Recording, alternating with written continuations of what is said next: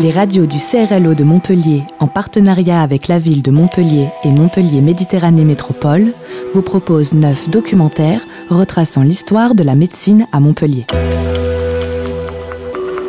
Une série d'entretiens avec des historiens, des guides, des médecins, des structures médicales et des responsables des labos à la pointe de la recherche. Le Jardin des plantes et le Musée d'anatomie, un documentaire proposé par Radio Clapas.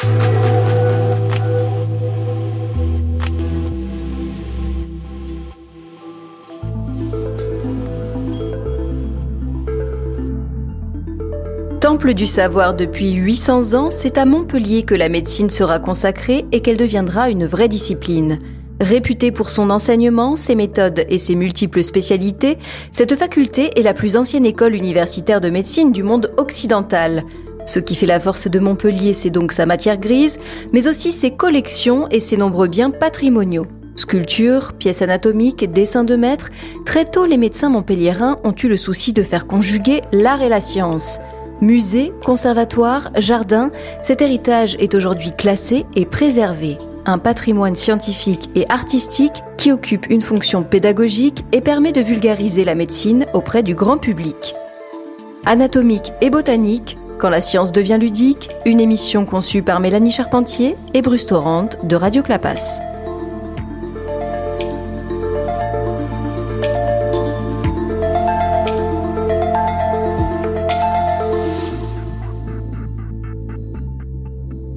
Architecturaux, muséographiques mais aussi artistiques, depuis le Moyen Âge, la médecine irradie à Montpellier.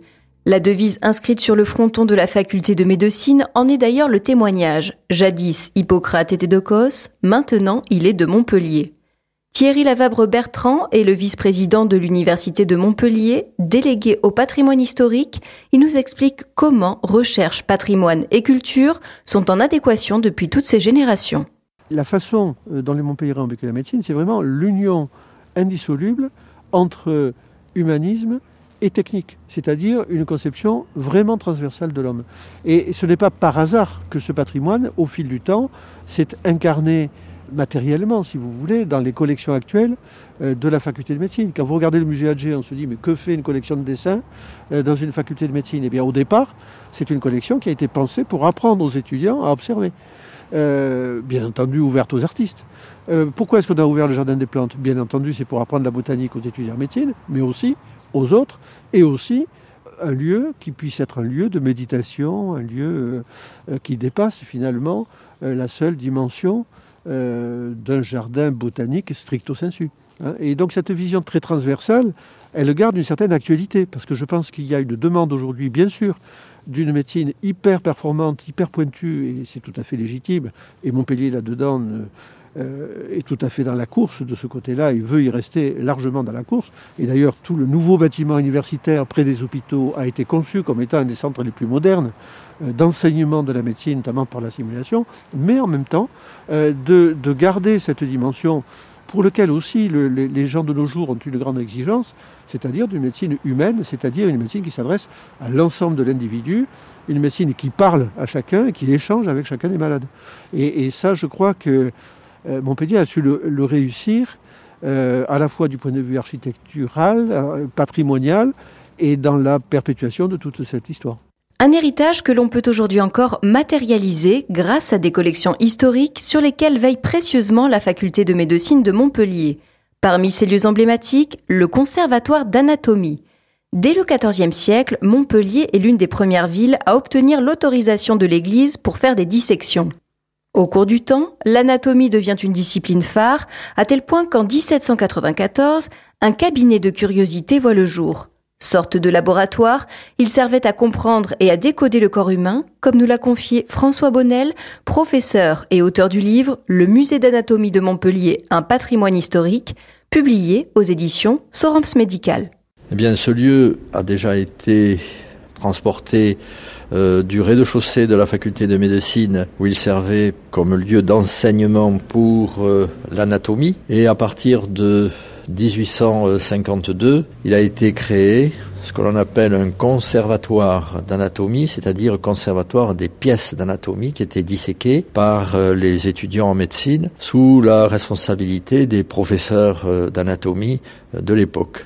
Et ce lieu servait effectivement pour apprendre ce qu'était le, corps humain. C'est la raison pour laquelle vous avez dans ce conservatoire environ 5000 pièces qui ont été travaillées à l'occasion des concours par des médecins qui se s'orientaient vers la chirurgie. À la fin du XVIIIe siècle, les étudiants ont l'obligation de présenter une pièce anatomique réelle ou artificielle pour valider leurs examens. Devenu un lieu de mémoire, le Conservatoire d'anatomie abrite 11 000 pièces d'exception, dont les cires de Felice Fontana. Grand savant, c'est grâce à ce physicien naturaliste que l'anatomie humaine devient un instrument de prestige. À mi-chemin entre l'art et la science, ces cires anatomiques incarnent l'âge d'or de la séroplastie. De vrais joyaux, comme nous l'a expliqué Xavier Laurent, guide conférencier pour l'Office de tourisme de Montpellier. Souvent, c'était fait à partir d'une personne juste défunte, on faisait un moulage du visage euh, avec du plâtre, et souvent, et eh bien, une fois que le plâtre était sec, on allait ensuite faire couler donc euh, euh, alors pas directement la cire puisqu'il fallait pas qu'elle mais il y avait une espèce de patine qui pouvait être mis. Et ensuite, on avait la cire qui était coulée, sachant qu'il fallait quand même plusieurs couches de cire. Mais ce qui est primordial, c'est que la première de ces couches ne devait surtout pas être ratée puisque c'est celle qui se trouve face à nous. Et ce qui est assez intéressant, c'est que on avait vraiment ce souci du détail, ce matériel de grande qualité, parce que quand on regarde un petit peu la cire que vous avez ici, tout est en cire. Donc il faut déjà plusieurs couches de cire. Alors attention, hein, c'est pas du tout la petite cire qu'on va utiliser pour les bougies qui font en deux temps trois mouvements. C'est plutôt là de la cire type cire d'abeille qui est beaucoup plus solide et qui ne fond vraiment que s'il y a un feu, un incendie ou en tout cas euh, une température qui est assez extrême en fait. Donc là, euh, c'est pour ça que souvent, bien comme le conservatoire n'est pas un musée, on n'a pas de mesures de protection comme on aurait dans un musée et qu'on nous dit oui, mais par réverbération, avec le verre, les cires vont fondre. Non, euh, la cire peut bouger peut-être un tout petit peu et ce sera très léger, mais elle ne va pas fondre comme neige au soleil en fait. Et là, donc, ce qui est assez intéressant finalement, c'est que euh, on a toutes ces stries, par exemple, là, qui vont montrer les muscles, et on a même en fait très souvent, c'était du fil de soie qui est très fin, sur lequel on roulait de la cire pour justement ici créer le système nerveux. Donc, on a ici un, patrimoine extraordinaire qui, euh, ben, justement, on essaie, mes collègues et moi-même, essayons de mettre en valeur lors des visites. Situé au premier étage de la faculté de médecine, le conservatoire d'anatomie est conçu comme un immense vaisseau. Il mesure 63 mètres de long et 15 mètres de haut. Scindé en quatre zones avec de grandes armoires et des vitrines qui jalonnent la totalité de la salle, les pièces présentées sont d'un grand réalisme. Miroir de notre condition, il devait permettre aux étudiants d'appréhender au mieux les souffrances et les maladies.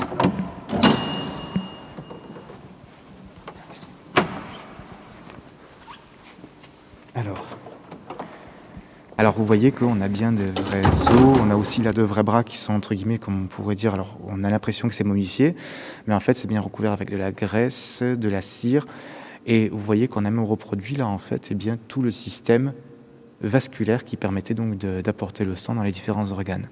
Et ce que je trouve très intéressant, c'est que dans la vitrine qui est derrière nous, là on a donc des mains. Alors si on va de l'autre côté pour commencer un petit peu, il n'y a qu'un seul modèle qui est en cire dans ce caisson, Regardez, là par exemple, là c'est une main qui est complètement en cire, mais après ici vous avez une vraie main qui est recouverte donc de cire et d'autres produits qui permet finalement de pouvoir reproduire le système nerveux et le système sanguin. Vous avez aussi de ce côté-ci la, main avec de la vraie peau, donc on voit bien les ongles, on voit bien aussi qu'elle a été, je vais pas dire tannée, mais euh, on veut montrer un petit peu l'épaisseur du cuir humain.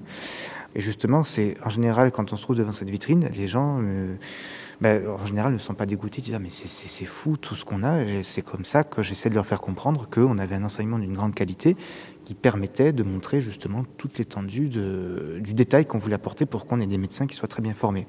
Aujourd'hui, on a pas mal de documents 3D, on a pas mal de choses qui permettent d'éviter d'avoir parfois recours à des vrais corps. Seulement là, on se rappelle qu'on est au 19e et 20e, début du 20e siècle, que ben, on allait se servir là où on pouvait. Parce que c'est vrai que les hommes, alors en bois pour certains en chiffon, mais surtout les, les, écorchés qu'on avait en cire ou en papier mâché comme le docteur Rosou étaient très utiles, mais parfois il y a des détails qu'on ne pouvait pas reproduire ou qu'on n'avait pas assez bien reproduit finalement, donc on avait recours à tout ceci. Après, pour les corps, très souvent, rassurez-vous, on n'allait pas dans la rue attraper quelqu'un et le le mettre en pièces pour euh, l'étudier, c'était souvent des personnes qui mouraient, donc soit des condamnés à mort ou justement dans les hôpitaux ou ailleurs, quand il y a des gens qui mouraient, pas de famille, personne qui ne pouvait les récupérer ou ne voulait les récupérer, eh bien ils pouvaient servir entre guillemets de matériel pour la, la médecine. Instruments chirurgicaux, crânes, momies, squelettes d'animaux, le conservatoire est surnommé le musée des horreurs. Et pour cause, on y trouve un échantillonnage de maladies cutanées ou de malformations qui ne laisse pas les visiteurs sans réaction. Ça m'a marqué parce que ça m'a rappelé un peu ce que je voyais euh, dans l'arrière-pièce de mon, ma salle d'SVT, les bocaux remplis de formol avec des bestiaux bizarres et des trucs un peu glauques. Et là, c'en est rempli, c'est vraiment marquant. Et... Oui, moi j'étais surtout euh, impressionné par euh, vraiment le, le nombre, enfin ce qui se faisait à l'époque et comment en gros la médecine a pu évoluer avec parfois voilà des choses qu'on pourrait actuellement considérer comme un peu, on va dire, bon découper des cadavres, ça nous paraît un peu mais euh, sinon, c'est quand même ça qui a permis de faire avancer, euh, que la médecine puisse évoluer. Moi, j'avoue, euh, ça m'a, ça m'a un peu donné la chair de poule, quoi, de voir un peu tous ces trucs qui flottent dans des bocaux. On sait jamais trop ce que c'est. On lit l'étiquette et là, on se rend compte que c'est un fœtus à deux têtes. Ça, ça trappe un peu les tripes quand même quand on y est, mais malgré tout c'est très intéressant et bon il y a la partie squelette, etc. Et après c'est vraiment dans un endroit, dans un endroit magnifique. Toute la faculté de médecine est vraiment un endroit euh, grandiose quoi, et, et cette partie musée est vraiment très impressionnante. Classé à l'inventaire des monuments historiques depuis 2004, le Conservatoire d'anatomie est accessible via l'Office de tourisme. Il est déconseillé aux femmes enceintes et aux enfants de moins de 12 ans. Quand par la force des ans nous serons vieux et tremblants, à l'heure où chacun s'attarde à fouiller dans son passé, il sera doux d'évoquer les vieilles salles de garde. Quand tes cheveux seront gris, tu regretteras Saint-Louis et songeant à la masure où longtemps tu côtoyas chancre, bon eczéma, tu frémiras de luxure. Je crois bien que c'est la vérole. Direction maintenant le musée Adger. Situé dans les anciens salons de réception de l'évêque, juste en face du conservatoire d'anatomie, le musée Adger fut en quelque sorte le tout premier musée des beaux-arts de Montpellier. C'est en 1813 que la collection arrive dans la capitale héroltaise. On la doit à un certain Xavier Adger, comme nous l'explique Pascaline Todeschini, conservateur, responsable des fonds patrimoniaux à la faculté de médecine de Montpellier. Xavier Adger né en 1754 une famille de, de marchands, négociants. Euh, les 40 premières années de sa vie, il n'a pas besoin de travailler, donc il peut se consacrer à sa passion, qui est le dessin. Il prend des cours de dessin. Il suit également les cours d'anatomie sur les bancs de la faculté de médecine hein, pour savoir comment est fait le corps humain. Il ne faut pas oublier que art et médecine sont étroitement liés. Les médecins ont besoin des artistes pour représenter le corps humain, notamment dans les ouvrages d'anatomie. Et les artistes assistent aux dissections pour mieux comprendre comment est fait le corps humain pour pouvoir mieux le représenter. Adjé euh, rassemble des dessins essentiellement euh, parce qu'il considère que le dessin contient la, vérité du travail de l'artiste. Il ne faut pas oublier qu'à cette époque, le dessin n'est qu'une étape préparatoire. Hein, on passe par le dessin pour la réalisation de toute œuvre d'art, que ce soit une sculpture, que ce soit un décor, que ce soit un tableau. Mais ce sont finalement que des étapes intermédiaires. Mais Adjé, lui, considère que c'est vraiment ce qui est intéressant, c'est là où on a l'idée première, le dessin euh, de l'artiste, euh, et qui est quelque chose qui va se diluer lorsqu'on fait dessin sur dessin avant d'arriver à l'œuvre finale. Donc il va vraiment rechercher ce qui est ces dessins, ces esquisses, là où on peut vraiment sentir la réalité du génie des artistes. Ce qui est intéressant aussi chez Adjé, c'est que si euh, dans sa collection il va rassembler des artistes extrêmement connus, comme Rubens, comme Fragonard, il va également rassembler des dessins d'artistes euh, moins connus, mais toujours de très grande qualité. À la Révolution française, Xavier Adger quitte Montpellier et devient contrôleur des impôts à Paris. Il assiste à des ventes aux enchères et fait l'acquisition de milliers de dessins. Reconnu comme un véritable expert, il décide de faire partager son goût à ses compatriotes montpelliérains et se rapproche de la faculté de médecine pour léguer ses biens. Ça peut paraître un choix surprenant, mais à l'époque c'est extrêmement logique. La faculté de médecine, dans les années 1810 à Montpellier, c'est quasiment le centre euh, culturel le plus important, le plus vivant. Euh, déjà, Adjé, il a des liens avec la faculté de médecine parce que euh, son parrain, c'était un doyen de la faculté de médecine. Il a été à l'école avec des, des, camarades qui sont devenus médecins par la suite, donc il a suivi des cours d'anatomie. Et puis, comme je disais, il n'y a pas de musée encore à Montpellier. Le musée Fabre, il est créé dans les années 1820 seulement. Donc, ça paraît finalement assez logique de se rapprocher de la faculté de médecine pour pouvoir donner à voir ces dessins. Adjé, dans un premier temps, il va donner trois gros albums rassemblant plusieurs centaines de gravures, de portraits. Parce que euh, c'est un partisan de ce qu'on appelle la physiognomonie, c'est-à-dire l'étude des traits du visage pour en déduire les traits de caractère. Et puis finalement, vu euh, que les doyens de médecine successifs euh, accueillent très favorablement ces dons, il va faire plusieurs dons entre 1813 et 1833. Il confie environ un millier de dessins, représentations de nus, scènes mythologiques, décors. La collection est très diversifiée. Et ce qui est intéressant, c'est que Adjé non seulement euh, désire qu'en la mettant ainsi au sein de la faculté de médecine, elle soit accessible à ses compatriotes montpelliérains, mais il y a également une idée que ça vient au service des étudiants de médecine. Parce que, euh, selon Adjé, un tableau avec ses couleurs séduit facilement. Un dessin notamment quand c'est un croquis rapidement exécuté, demande de se concentrer. Et finalement, euh, est-ce qu'il n'y a pas de euh, qualité plus importante chez les médecins que de savoir observer?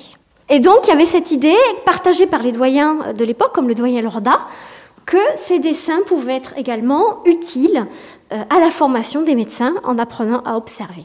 Et ce qui est intéressant, c'est que 200 ans plus tard, euh, s'est mis en place en début 2020 un projet dans lequel un professeur de psychiatrie a amené ses étudiants au musée Adjé pour observer des portraits justement, euh, pour euh, essayer de, de, lire finalement la nature humaine à travers ces portraits. Donc ce même projet a été repris 200 ans plus tard.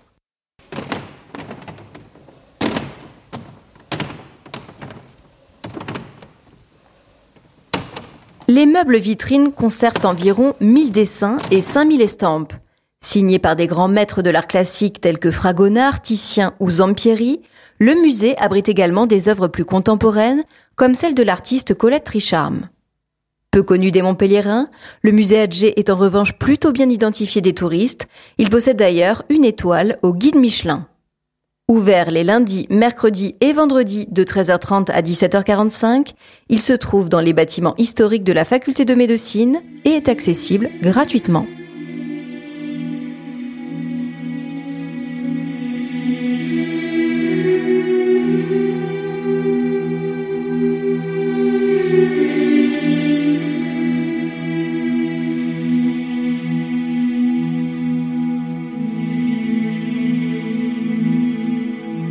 Quittons maintenant la fac de médecine pour nous rendre à deux pas de là sur le boulevard Henri IV. C'est à cet emplacement que se trouve le Jardin des plantes de Montpellier.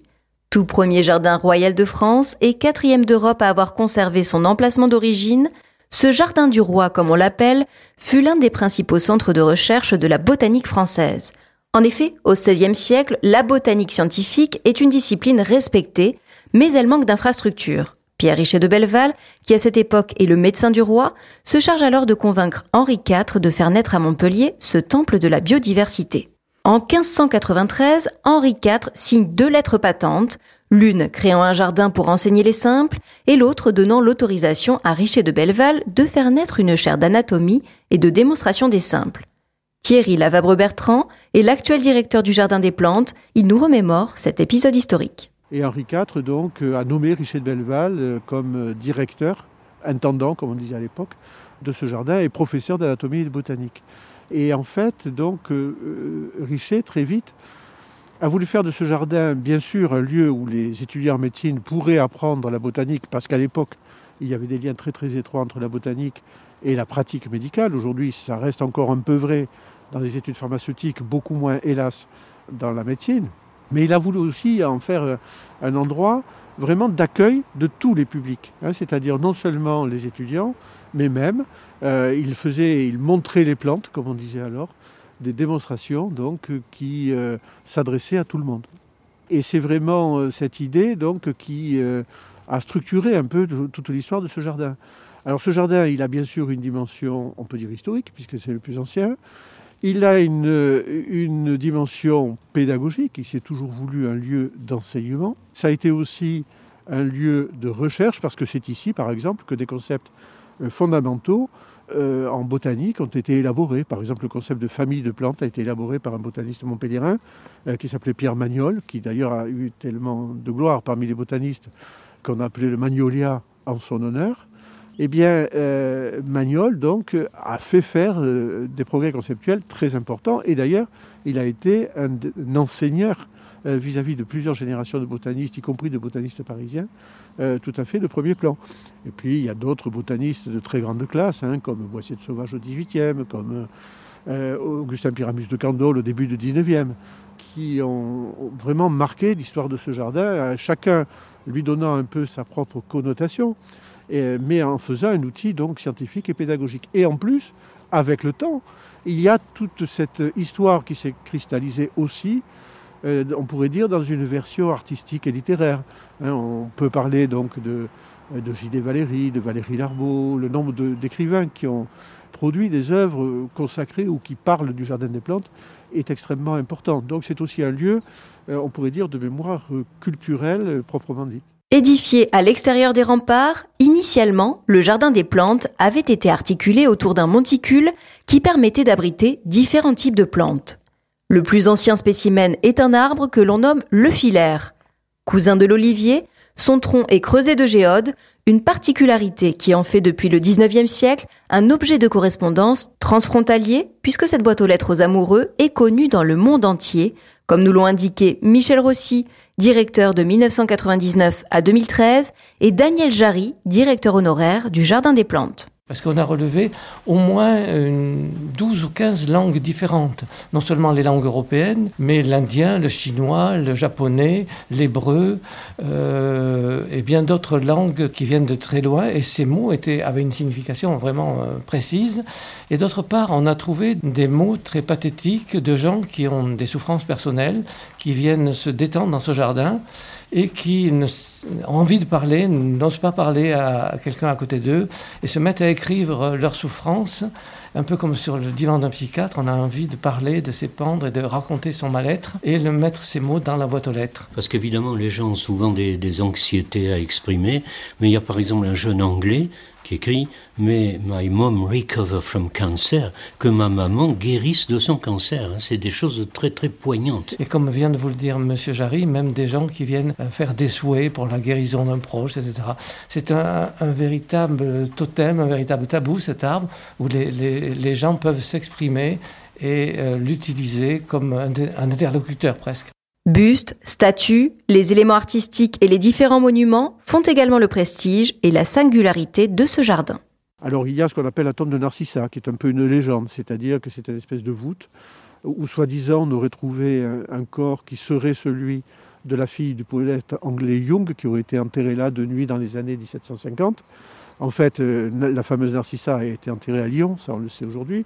Mais les touristes anglais euh, trouvaient la légende tellement belle que les jardiniers n'ont fait que la pérenniser. Et puis vous avez le monument de Rabelais, par exemple, le monument de Rabelais qui est un, monument que les étudiants montpelliérains ont euh, édifié euh, dans les années 1921 pour le 7e centenaire de, l'école de médecine. Et sachant que, bien entendu, quand Rabelais était étudiant à Montpellier, le jardin des plantes n'existait pas encore. Mais on l'a trouvé naturel que ce soit dans le cadre du Jardin des Plantes que ce monument euh, trouve sa place. Et puis, euh, il y a un certain nombre de bâtiments prestigieux. Il y a l'orangerie, par exemple. L'orangerie qui a été inaugurée en 1806 et qui est une orangerie donc bâtie comme toutes les orangeries en plein sud pour garder les, préserver les plantes euh, du froid pendant l'hiver, mais qui est pensée dans la période juste après la Révolution. C'est-à-dire que on a grosso modo l'architecture des orangeries, des palais royaux, etc mais on a une plus grande simplicité. On n'a plus des armoiries, mais on a des signes du zodiaque pour insérer le bâtiment dans le cycle des saisons, etc. Et c'est un bâtiment donc, qui a pu être restauré récemment, on l'a inauguré, euh, restauré en 2018, euh, grâce notamment à l'appui d'une fondation d'entreprise qui nous a permis donc de, de remettre finalement dans toute sa splendeur ce bâtiment qui est un bâtiment du consulat ou du tout début du Premier Empire. Un autre bâtiment sera prochainement réhabilité. Il s'agit de l'intendance, une restauration coûteuse évaluée à 3,4 millions pour laquelle l'Université de Montpellier et la Fondation du Jardin des Plantes lancent d'ailleurs une campagne de financement participatif via le site intendance-montpellier.com. L'intendant, c'était, comme le nom l'indique, le logement de l'intendant, donc de Richard Belleval, euh, qui a été remanié au début du XIXe siècle et où le rectorat euh, s'est installé en 1815, après un certain nombre de, péripéties, et qui est resté donc euh, utilisé par le rectorat jusqu'à tout récemment. Et comme le rectorat n'en a plus actuellement l'utilité, il a été convenu avec l'État que le jardin récupérerait ce bâtiment de l'intendance, qu'il faut bien sûr complètement restaurer, pour en faire un lieu d'accueil du public, parce que ça manque cruellement actuel dans le jardin des plantes actuelles, un lieu d'accueil du public, un lieu d'enseignement, notamment pour les scolaires, pour aussi euh, ceux qui sont passionnés de botanique, et puis bien sûr pour loger euh, l'administration du Jardin des Plantes. Et ce vaste projet, donc, qui va démarrer, puisque le bâtiment vient d'être remis à disposition de l'université, va mobiliser toutes les énergies, y compris d'ailleurs toutes les finances des généraux donateurs qui voudront y participer. Parmi les autres opérations envisagées, la restauration du portail sud, un rafraîchissement du monument de Rabelais et l'ouverture de la zone de l'orangerie au grand public. Classé au double titre des sites et monuments historiques, le Jardin des plantes de Montpellier s'étend sur 4 hectares et demi et abrite 3500 espèces. Ouvert tous les jours de 12h à 18h en hiver et de 12h à 20h en été, il est accessible sur demande pour des visites guidées.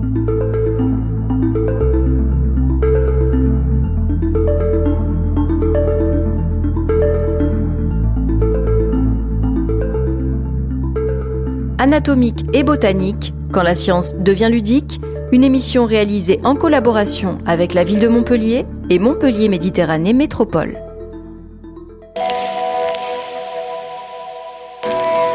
C'était votre documentaire retraçant l'histoire de la médecine à Montpellier, proposé par les radios du CRLO de Montpellier en partenariat avec la ville de Montpellier et Montpellier Méditerranée Métropole. Retrouvez tous ces documentaires en podcast sur les sites de Radio Clapas, Radio Campus Montpellier et Divergence FM.